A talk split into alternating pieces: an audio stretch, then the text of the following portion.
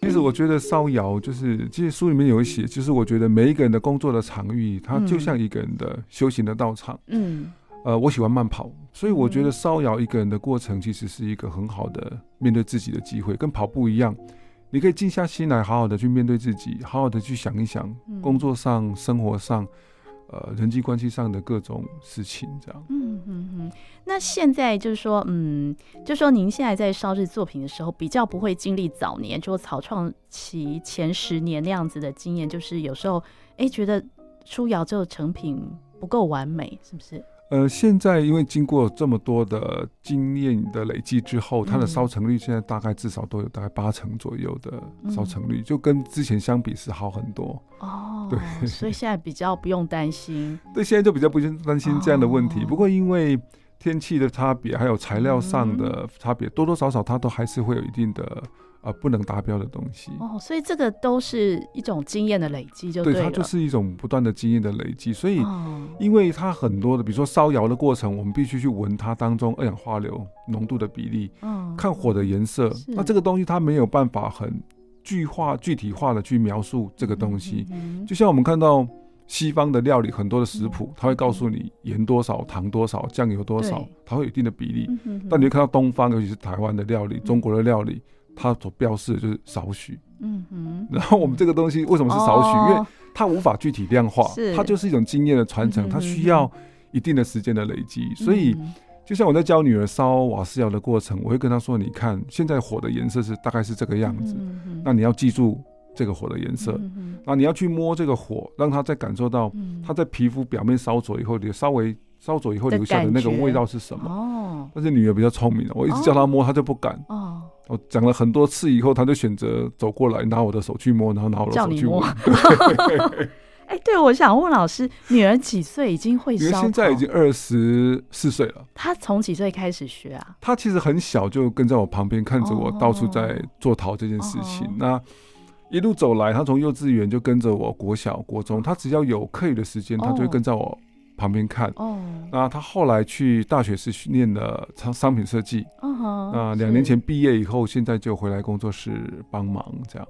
其实他从很小时候就已经自己会烧制自己的作品，对不对？因为他小时候就是跟在我身边，他就只是玩。哦、是。那他真正的开始学习做陶这件事情是大学毕业以后，嗯、差不多两年前，嗯，回到工作室来帮忙，然后才开始真正的系统性的去。看着我怎么去做陶。嗯哼，好像老师有提到，就是说，嗯，女儿也有她自己设计的一些作品，然后也相当受到一般客户的喜爱。是，因为我不是科班出身的东西，所以我觉得，但是我有一个很大的问题，就是因为我在当时跟着老师傅学习传统拉胚这件事情，嗯、我太过于执着要把技术绝对化了去学成什么样子，它不能有稍微的偏差。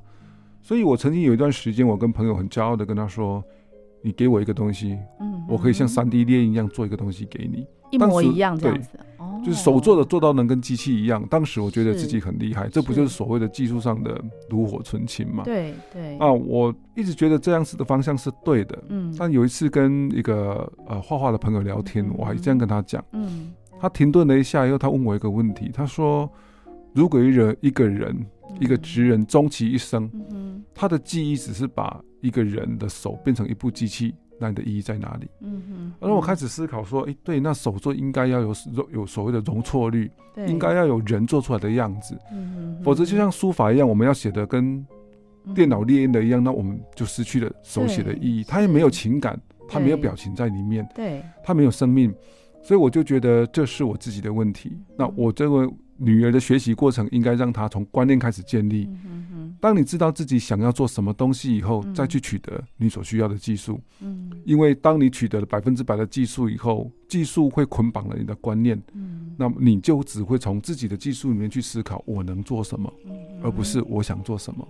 嗯、哦，这是很大的差别。对，好像最近呃，您跟女儿要一起办展，哦，对，接下来对，七月份我们在台北的热水场馆啊，罗斯福路啊，就在这附近。对，我们会有一个小小的展览跟、嗯、呃小小的讲座，这样。就是女儿跟你的作品。对，第一次我们两个呃妇女联展。期间大概有多久？大概目前规划是两个礼拜到一个月左右。对，然后嗯，这本书哦，老师是利用你平常你说你在烧窑的等待的时间是呃，还是说你每一天你都会固定有写作的习惯？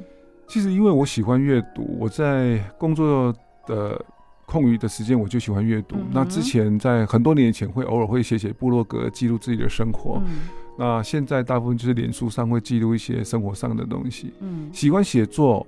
但没有想过有一天就真的会有出版社愿意出版。没想到有一天会成为作家。对，就是不小心就圆梦了，这样就很感谢出版社给这样的机会。是。那当时编辑在讨论这本书的时候，编辑给的词期程是大概两个礼拜交一篇，但是我当时进度是一个礼拜交两篇。哦。因为我大概下班以后，我觉得也很累，然后思绪也还在跑，所以会想说利用写作来。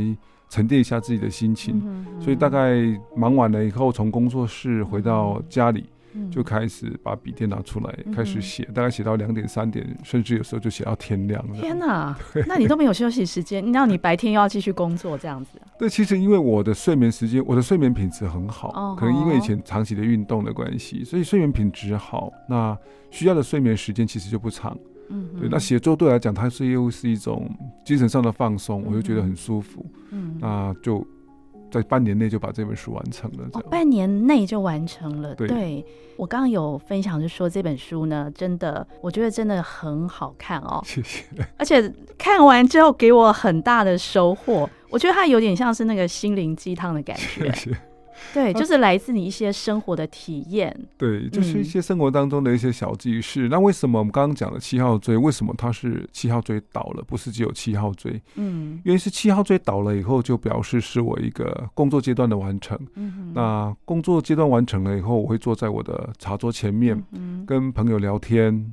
喝茶，然后也利用这段时间去观察四季的变化。在我工作室的庭院里面有很多的花草，嗯，那听听朋友的人生故事，然后回想自己在创作的过程当中的一些小故事，一些生活当中的一些美。我觉得，生活当中其实它不断的充满了各种的美感，只是因为我们的生活的步调太快，缺乏了发现美的这个契机。嗯，那因为我们的做陶的生活脚步很慢。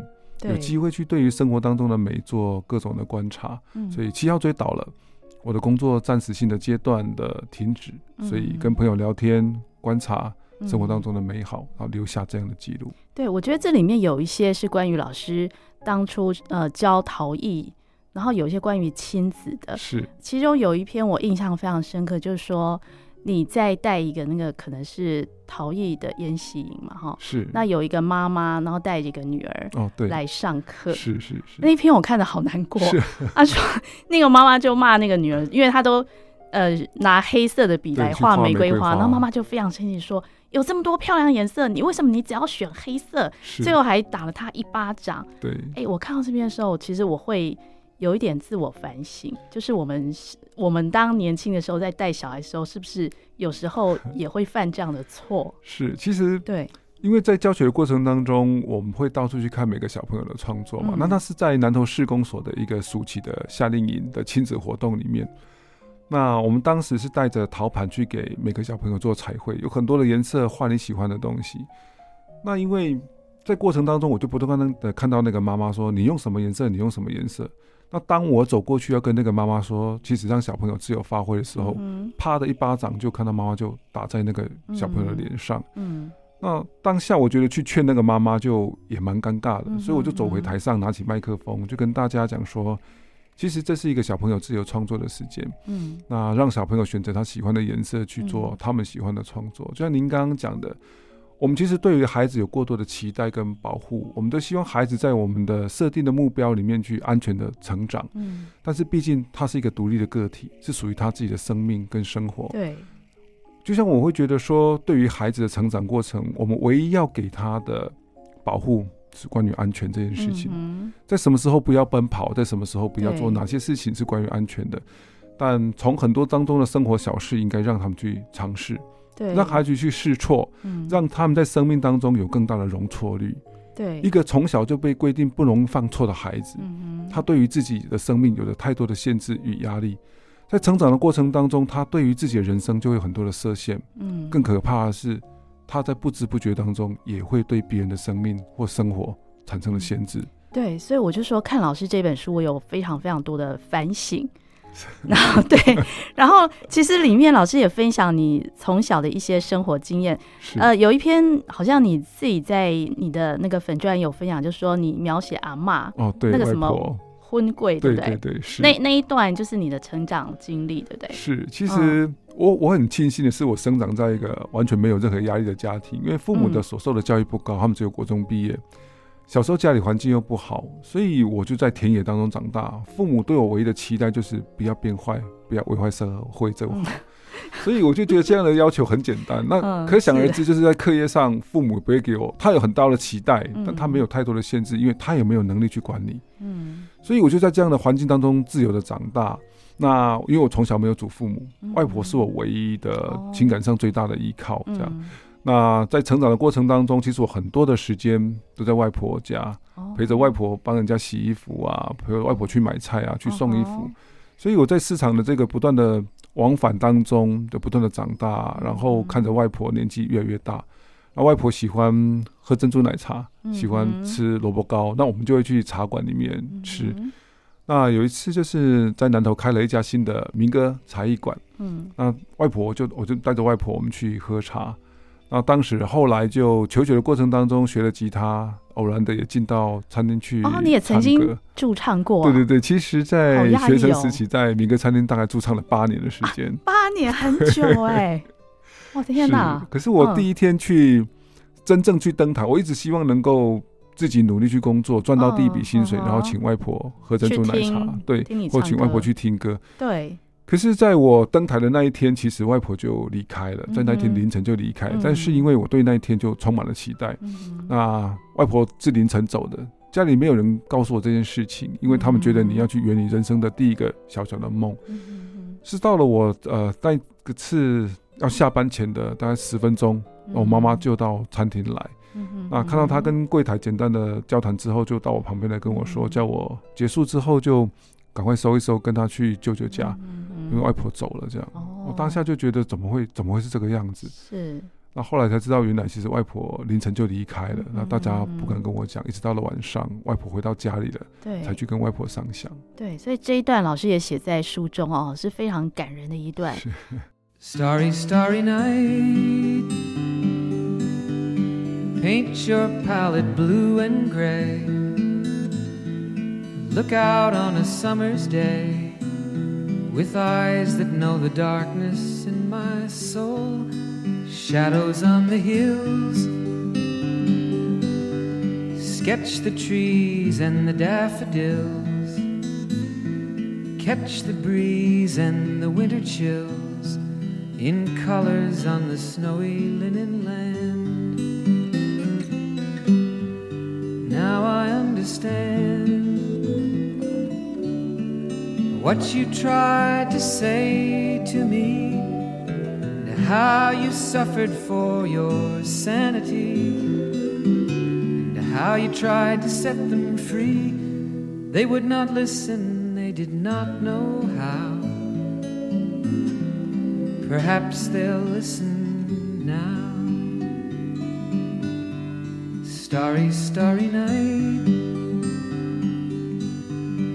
flaming flowers that brightly blaze, swirling clouds in violet haze, reflect in Vincent's eyes of china blue, colors changing hue.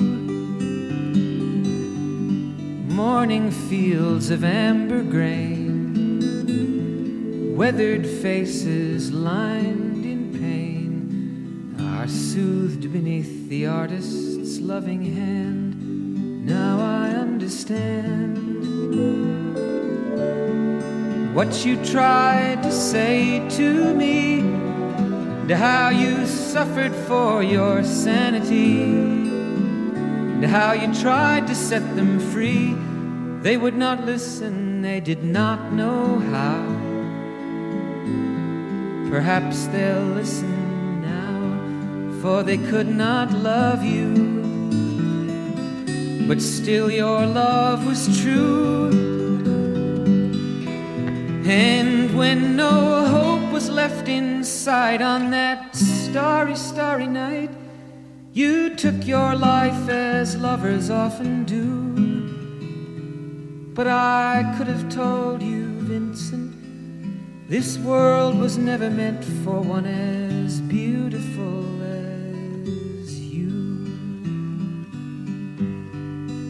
Starry, starry night. Portraits hung in empty halls, frameless heads on nameless walls, with eyes that watch the world and can't forget.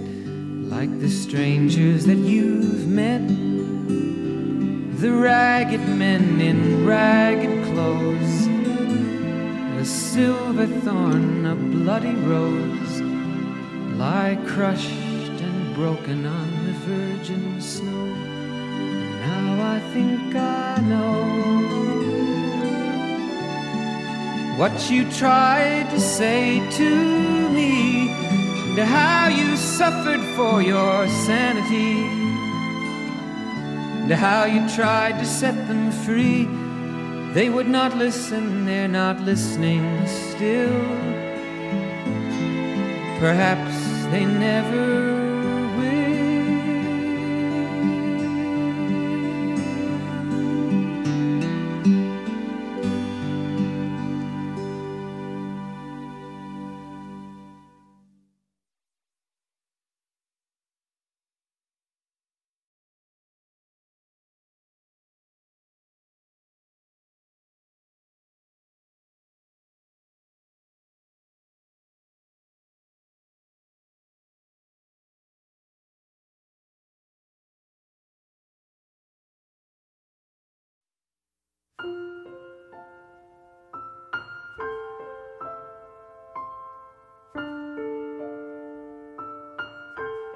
然后老师刚刚说，其实你在学生时代在民歌餐厅唱了八年，所以是不是曾经有想过之后要从事 是其实 歌唱的事业？最其实，在小时候最大的梦想就是，哎，可有没有可能就是当歌手？对，当歌手啊，哦、当艺人啊，出唱片啊，哦、这样。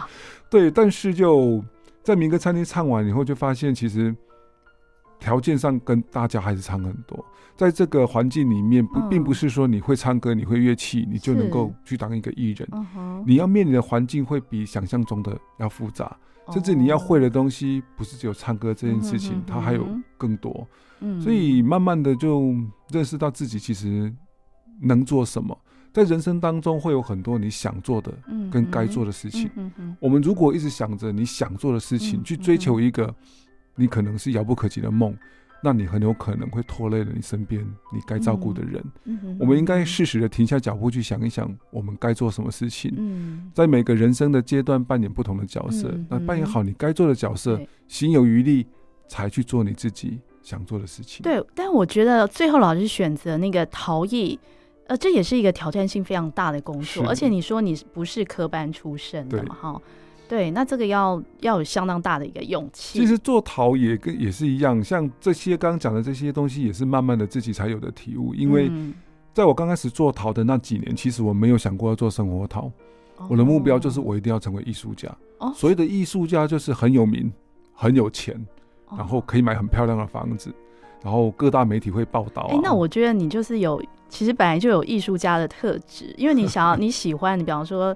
当歌手啊，也是跟艺术有点相关嘛。然后陶艺，应老师应该也得也是对美术非常感兴趣。其实我我本来念书的时候是想要去念美工。哦，那老师本来念的那个专业是什么？其实我是学到最后是学园艺的，因为到时候家里不晓得美工是做什么。哦、所以您本身是学我是学农的，对，是学园艺的，哦、所以基本上没有太大的关系。哦，那做陶也是到了后来才体悟到你，你你所谓的追求艺术品这件事情。你想要成为艺术家，任何的工作其实都一样，并不是你想成为你就能成为那个样子。哎，那我觉得也可以，因为老师的从事的陶艺创作，你也可以把它做成一件艺术品。现在不是很多是这样子吗？对啊，但是所谓的艺术品，它的界定在哪里？就是说，它并不是说你想办法去把自己的知名度弄得很高，它就是艺术品，或者是别人看不懂的东西，它就叫做艺术品。嗯，所谓的艺术品，它应该是不管是任何的材质，嗯，创作者希望透过这个材质是立体的也好，是画画的也好，你要有很丰富的情感，对，很强烈的个性，甚至个人风格的展现，它才能叫做艺术品。所以在创作之前，更大的东西是应该创造自己，也就是不断的去学习、努力，让自己成为一个有艺术风格跟艺术个性的人，你才能创造出所谓的艺术品。那对我来讲，我目前所能做的，我觉得我并没有在这个材料上，能够有那么满意的艺术思想跟丰富的情感或是个性去展现我自己。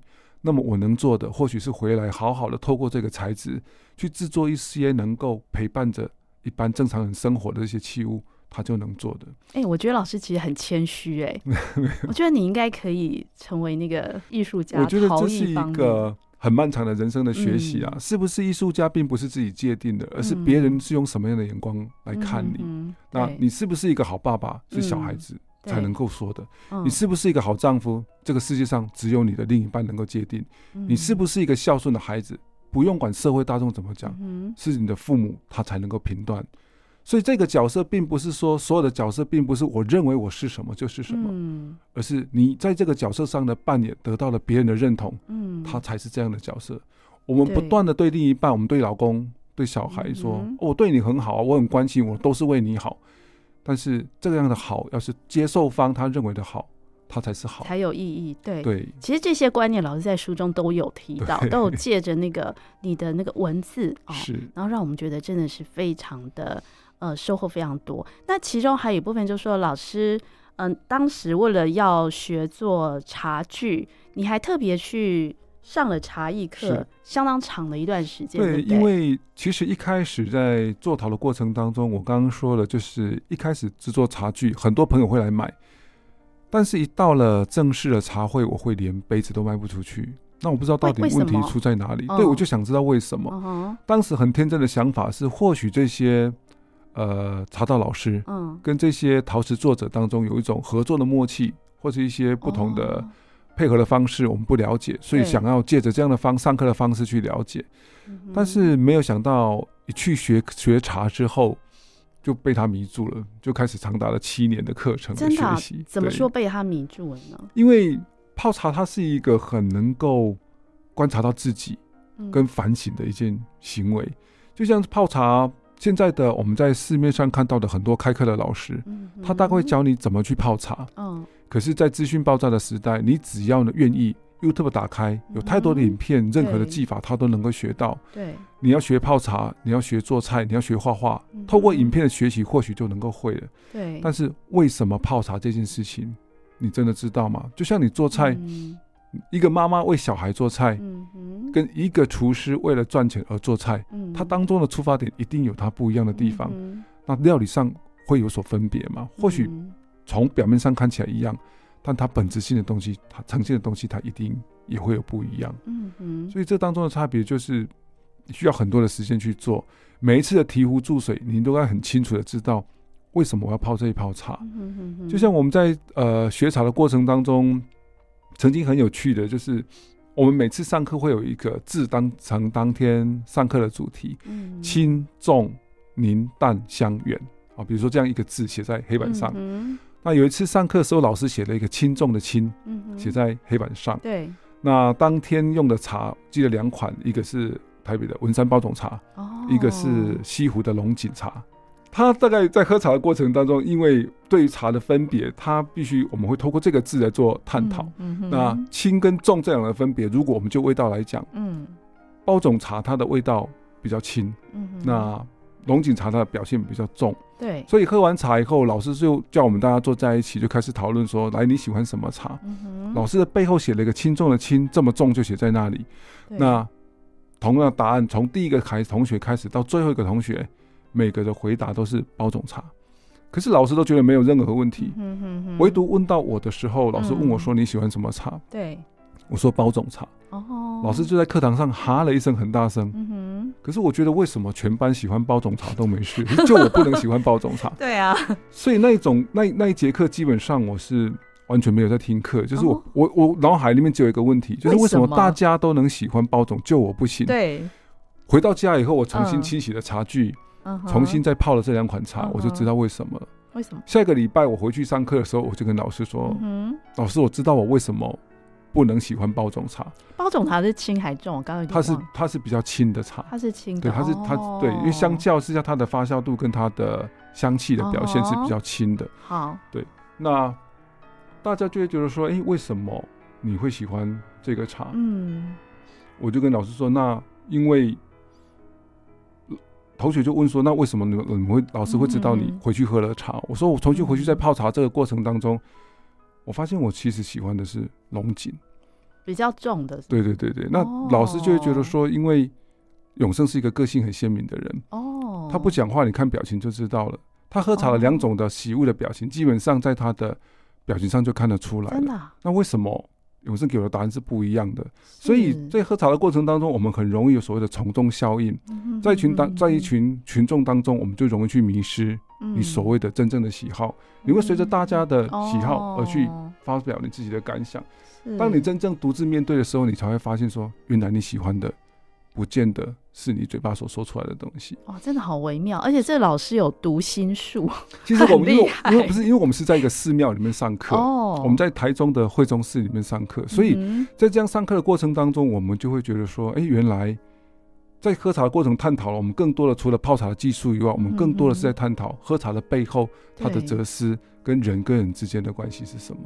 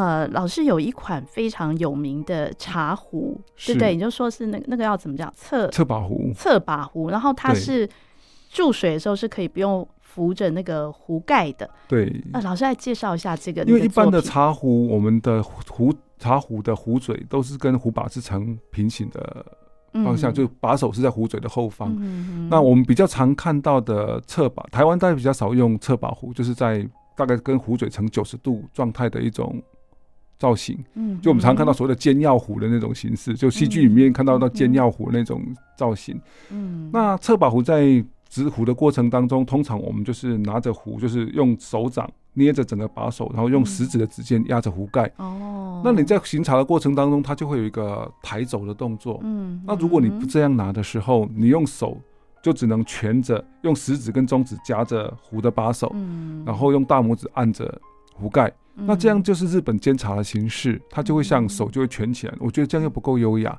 嗯，那那个时候在想说，有没有什么方法可以让泡茶的这个动作更优雅，嗯，所以我就把侧把的盖子跟茶壶做的密度做的完全的密合，嗯，它等于是百分之百的密合的水合状态之下，在行茶的过程当中，你只要握住把手，慢慢的倾斜，嗯，在九十度甚至一百度的状态下，它盖子是不会掉的。完全密合是，就是它的上下左右是完全贴合的，盖子跟壶身。它只要里面是有蒸汽的时候，有水的状态，它是不会掉，不会打开的。对，但是它还是要必须要缓慢的操作，而不是很快的去做这样的动作。那为什么要这样做？就是我们要做用到以气临手，以手带心。就是我们在泡茶的过程当中，如果我们一边泡茶一边聊天，很容易分心，茶汤的味道就会泡不好。对。但是如果这个壶的动作，你在不小心的操作下，它可能盖子会掉。嗯。那我们就会用手。去抓住这个壶，缓慢的去出茶汤，然后在这个专注的当下，我们就会用手会对于茶汤出汤的震动会有明显的感受。全心意的泡一壶茶，那这样的茶。它怎么会不好喝？它一定是好喝的。哦、是，然后这个作品老师有带到日本去发表，是不是？对，因为我后来茶具这几年就都在日本办展，在京都、哦、在名古屋、在东京、在千叶县，哦、就跟几家艺廊有配合。是。那早期其实，在七八年前是跟大陆合作。嗯哼哼哼。对，所以有一段时间是百分之百，就一件不留的所有作品是卖到大陆去。哦，那现在就是。呃，也是有日本。现在茶具主要是在日本，那台湾目前就是一些米其林餐厅啊，哦、一些医院啊，哦、或是一些政府单位协会做一些呃礼赠品啊、礼盒，或是餐厅的餐具这样、嗯。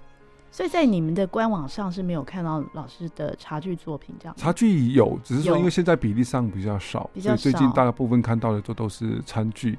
哦、那另外有一些是刻字化的作品，我们就会让餐厅去做发表。我这边就会比较。或许是部分的连结，嗯、哼让餐厅去做完整的呈现，跟料理的搭配这样。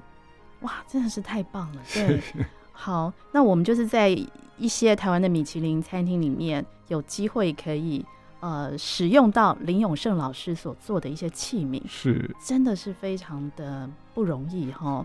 那呃，我想要再请老师谈一下，就是说您有提到在你工作室外面哦，有那个荷花，是。然后这个荷花很特别，就是说当初你是从金门把那个种子带回来，哦、对，对，对，是跟那个你当时服役的经经历有关，是不是？对，其实这个花是因为我当时服役是在金门的，嗯，那个山外。那就是在我在太湖旁边，就八二三战士馆旁边的那个干训班里面当教育班长。嗯哼。那我每天就是要带着我们的部队去跑步，啊，每天都会经过那个荷花池。嗯。那在退伍前到荷花田去散步，就看到它掉在旁边的莲子。嗯。我就把那边的莲子就捡回来台湾，然后因为是学园艺的嘛，就会想说，那看能不能在台湾也把这盆荷花种起来，毕竟它在。两年的服役的过程当中，有很多的回忆在里面，嗯，所以就把这个莲子，然后把它种成现在很多的荷花，这样，嗯哼，是，对，所以老师现在的工作室在南投，它是平常是有开放嘛？就是说一般人如果想要工作室，一般是没有对外开放，但如果有朋友想要来参观的话，可以透过我们粉丝专业的留言，嗯，那小编会为大家安排时间。哦，是可以预约参观的，可以，可以，可以，因为。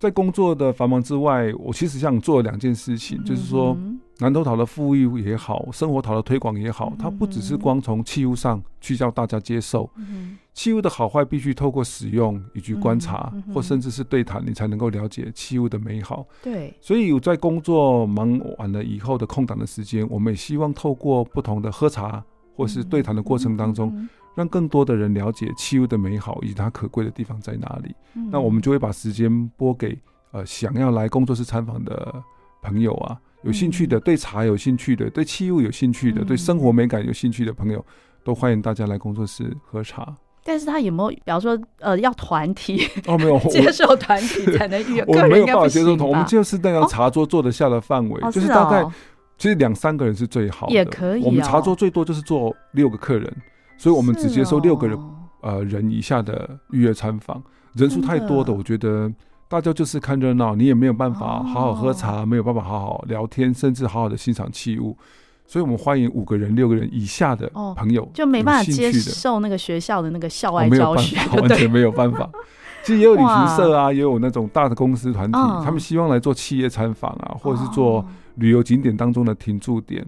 那这个当中对我们来讲，它也是另外一种收益。可是我们是，我就婉拒了这样的一种交流，因为我们希望做的是一个传承跟推广，像来参观的朋友。不需要任何经济上的压力，我们没有所谓的低消，嗯、没有所谓的参访费，嗯、只要你有时间，工作室有空档，我们都很愿意把时间拨出来跟大家交流。哇，真的好棒哦！我也好想去哦，随时欢迎。我们今天真的是太开心哦！这个林永胜老师跟大家分享非常 非常多哦，那就是呃，在有路文化出版的这个林永胜老师的这一本《七号追倒了》哦，全部都收录在其中。那真的非常推荐大家来阅读老师所写的这一本书哦，会收获非常非常的多哦。那所以呃，这本书呃出版了之后，您现在其实还是持续在。写作嘛，对，现在因为我觉得在这本书的书写过程当中，给了自己很大的成长跟学习，因为你重新去面对以前的自己，嗯，从现在去看看以前的自己做的不好的地方，以及对未来的期许还没有完成的地方。那我刚刚讲的就是说，在上个月去了日本，在北九州绕了一圈。那现在第二本呃，哦，第二本已经在计划了吗？它会不会成书不一定，只是说。我延续了这样的书写习惯，对，呃，接下来把日本的这段有它类似一个游记的形式，哦、那字数比这篇短，哦、大概在两千到两千五就一篇，哦，但是是我跟职人之间的对谈，跟这些包括做陶的、做料理之他们对于这自己的工作的看待，以及人生当中的生活故事的记录，这样。哇。我刚刚就想问老师，那个日本这一段其实也可以写一本书，哎，一定非常的遇到太多让我感动的，以及对对对创新的东西，这样嗯是好。那我们今天真的非常谢谢林永胜老师，谢谢谢谢谢谢谢谢。